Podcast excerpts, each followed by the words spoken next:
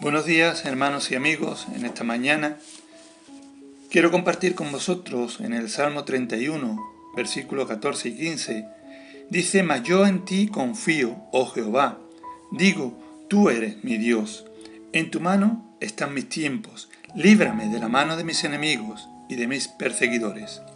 Yo quiero contar una historia verídica que ocurrió en marzo del 1987. Dice que Marco, un niño de 8 años de edad fue secuestrado y separado violentamente de su familia. Durante 17 meses lo mantuvieron escondido en una montaña en Italia, mientras sus secuestradores exigían un rescate de 2 millones de dólares. Cuando finalmente la policía lo localizó y se acercaba a la cabaña donde lo tenían prisionero, sus secuestradores lo sacaron de su escondite, lo abandonaron en un sendero de la montaña y le ordenaron que caminara. La, policía lo encontró en ese lugar.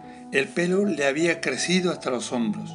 Alrededor de su muñeca izquierda tenía marcas de la cadena que le sujetaba a la pared y llevaba puesta la misma camiseta que tenía el día del secuestro.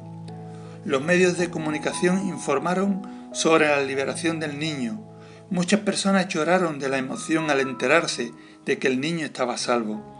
Sin embargo, la, alegría de la madre se disipó cuando su hijo la miró sin ninguna emoción, en sus ojos marrones, y fríamente le preguntó, ¿por qué no pagaste el rescate?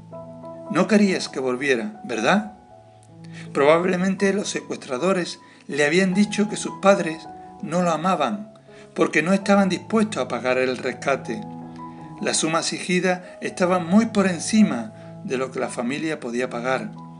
Pero los secuestradores habían repetido sus mentiras tantas veces al chico que éste había terminado creyéndoles.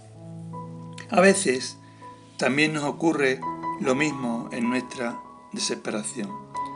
En esos momentos difíciles y angustiosos en los cuales nos sentimos solos y aceptamos las mentiras del diablo, donde no vemos la salida a los problemas, Podemos pensar como pensó este niño. No le importo a ellos, no le importo a nadie y perdemos nuestra confianza en Dios.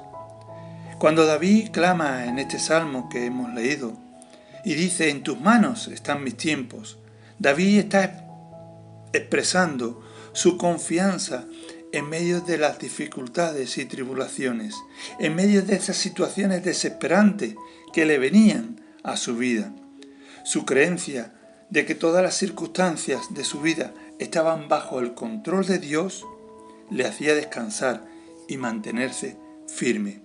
Saber que Dios nos ama y tiene cuidado de nosotros nos permite mantenernos firmes en nuestra fe a pesar de cualquier circunstancia. Dios tiene el control absoluto de todo lo que nos ocurre. Él sabe lo que nos conviene y lo que no nos conviene. Por ese motivo, lo mejor que deberíamos hacer cada día es someter nuestras vidas, nuestros planes, nuestros proyectos, nuestros propósitos a sus poderosas manos. A Dios nunca le podemos preguntar, ¿por qué no pagaste el precio? ¿Por qué no pagaste el rescate? Pues Él pagó el rescate supremo por nosotros, dando a su Hijo, Jesucristo, para morir en nuestro lugar.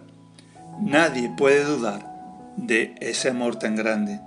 No importa lo que estés pasando, hermano o amigo, hoy, en tu intimidad con Dios, dile como le dijo David, en tus manos están mis tiempos y entrégale tu vida y confía en Él. Que Dios te bendiga.